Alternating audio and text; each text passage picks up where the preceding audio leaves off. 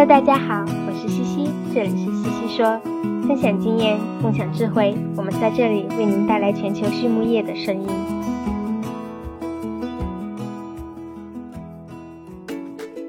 感谢西西说的合作伙伴们：美国达农威公司，值得信赖的营养与健康专家；海纳川生物，微生态制剂领跑者，利用生物科技创造崭新价值；优宝生物，三和药业。让健康养殖更简单。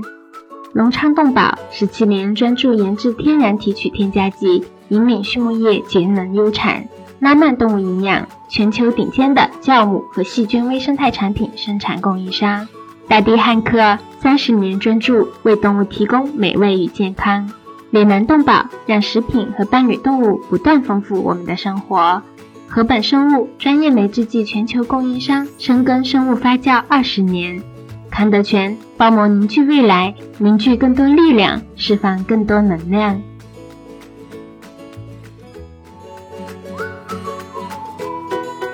大地汉克芬多多系列二十八年沉淀，匠心推出，在两百多种调香原料中，科学选取核心原料，融合调香技术与采湿调控技术，最优化精油产品的适口性。同时，全自动、全密闭配料系统、专利恒温混合技术、二次喷涂和空隙封闭技术的利用，保障产品的精准配置和稳定功效。二十八年沉淀，三年研发，芬多多系列为您的动物带来美味与健康。大家好，我是西西团队的丽婷。不知道大家最近有没有趁着大好春光出门踏青，享受一下久违的和煦阳光呢？随着气温逐渐升高，咱们养殖业呀又要面临一个老生常谈的问题，那就是热应激。今天我们专门来聊聊母猪，特别是泌乳母猪的热应激问题。正所谓夏天生娃苦了妈妈，冬天生娃苦了孩子，对猪们也是一样的。大猪怕热，小猪怕冷。那我们如何在产房里平衡这样的双环境呢？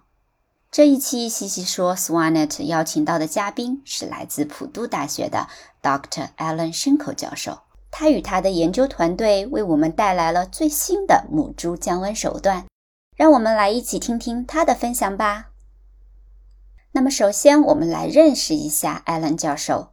Alan 在爱荷华州的一个农场上长大，猪、牛、鸡、鸭等畜禽他都养过，从小也是 4H 俱乐部的一员。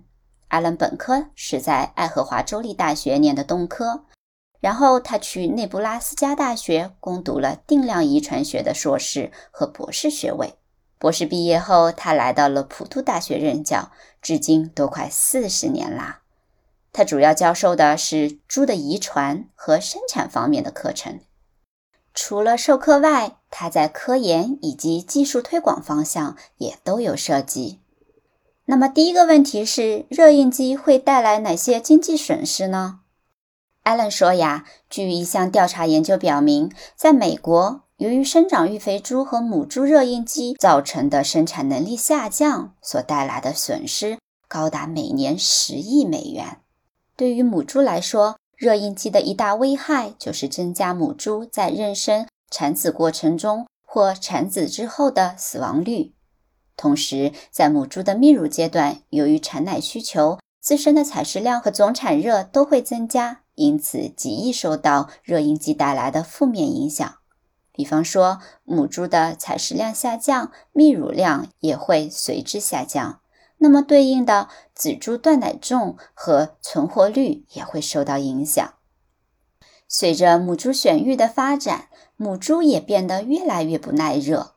研究表明呀，现代的母猪由于体型变大、产子数提高、代谢加快。产奶量增加等各种原因，它的总产热量相比八十年代的母猪升高了百分之五十五至百分之七十，而它相应的最适温度也随之降低。比如说，现代母猪在泌乳阶段，它给十四头仔猪哺乳的情况下，它的上限临界温度仅仅为十八摄氏度。所以，环境温度只要在十八度以上，对母猪来说那都算太热了。而由于小猪怕冷，我们的产房设温又不能设得太低，一般都会设定在二十三度至二十五度左右。这样的温度保护了小猪，但是对母猪很不友好。到了炎热的夏天，母猪就更容易出现热应激问题。当环境温度升高，为了减少热量产生，加快散热，母猪就会少吃、少泌乳，而且它的呼吸频率会加快。我们先前有一项研究显示呀，当泌乳母猪的呼吸频率高于七十至八十次每分钟的时候，它的采食量、消化速率会明显下降。产奶量也会下降百分之七十至百分之八十。大家下次可以在猪场里观察一下，一般夏天的下午，小仔猪们会叫得最惨，因为没有奶喝呀。同时，热应激还会造成母猪不发情或者屡配不孕，增加了母猪的淘汰率。当设温高于二十六度时，母猪发情率就会下降，受胎率也会降低。另一方面，因为泌乳减少，仔猪存活率也会下降。为了达到生产目标，我们就只能调用更多的后备母猪，这就会给养殖场带来非常大的经济损失。那有什么新手段可以给母猪降温呢？艾伦说呀，在炎热的环境中，我们为了给动物降温，以达到它的体热平衡。可以考虑通过以下四种方式的散热来实现：一是辐射散热，二是对流散热，三是传导散热，四是蒸发散热。在增加传导散热来为动物降温方面，前些年有人设计了给妊娠和哺乳母猪的地面降温系统，就是在母猪限位栏下方地面先铺设不锈钢水管，再浇上水泥。许多人可能会认为呀，选择比热容越大的材料，能够吸收的热量也就越多，因此材料就选用水泥地面加上不锈钢水管。但其实影响传导散热的一项重要参数，便是材料的热传导系数，也就是传导热量的效率高低。而水泥地面加不锈钢水管的热传导效率相对较低。通常在通入冷凝水数十个小时之后，温度才会有明显的下降，这就难以对动物进行快速、持续的有效降温。我们的研究团队呢，在其基础上发明了一种新型的降温垫，我们叫它 Cooling Pad，它可以有效减少妊娠和哺乳母猪的热应激。在我们的设计中，要求降温垫材料的比热容相对较少。但热传导能力要足够高，这样一来，母猪身上的热量能够迅速被降温垫吸收，在于水管内的循环水发生热交换排出，达到快速持续降温的效果。因此，我们选择了热传导效率最高的两种金属，那就是铝和铜，来作为降温垫的主要材料。这个降温垫表面呢，是有凸起的铝制糖板。底部嵌有铜制的冷凝水管，在水管周围还装上了散热片，来最大化热交换。为了探究降温垫的降温能力，我们首先在降温垫上放置了一桶三十八度的恒温热水，然后在桶下面垫一层橡胶，模仿母猪躺在降温垫上，改变通过冷凝水的流速。在检测流入和流出冷凝水的容量和温差，我们就可以计算出在该流速下，降温垫能从动物身上带走多少热量。通过测定呀，正常情况下，通过降温垫，每分钟我们可以从动物身上带走三十三千焦耳的热量。而一头哺乳母猪在静息的状态下，自身每分钟产热大概是三十千焦耳。接下来，我们在一个封闭的猪舍内使用十二头母猪来进行效果验证。每二十分钟，我们会记录一次呼吸速率、体表的温度、直肠的温度。当我们把设温升高到三十五至三十六度时，冷凝水以零点七升每分钟的流速通过，可以在周围环境相对高温的情况下，为母猪创造一个等热区的小环境。如果进一步提高流速到一点一至一点二升每分钟，那就可以真正达到冰冰凉的效果。我们观察到呀，母猪过一会儿便会在降温垫上翻一个身，惬意极啦。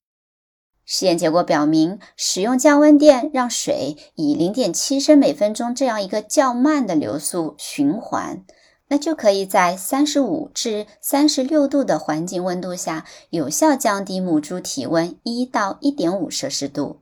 而母猪的呼吸频率则能够在半小时之后，从一百至一百二十次每分钟降低到三十次每分钟以下。这和我们之前提到的地板降温相比呢？降温垫的降温效果大概是它的四倍之多。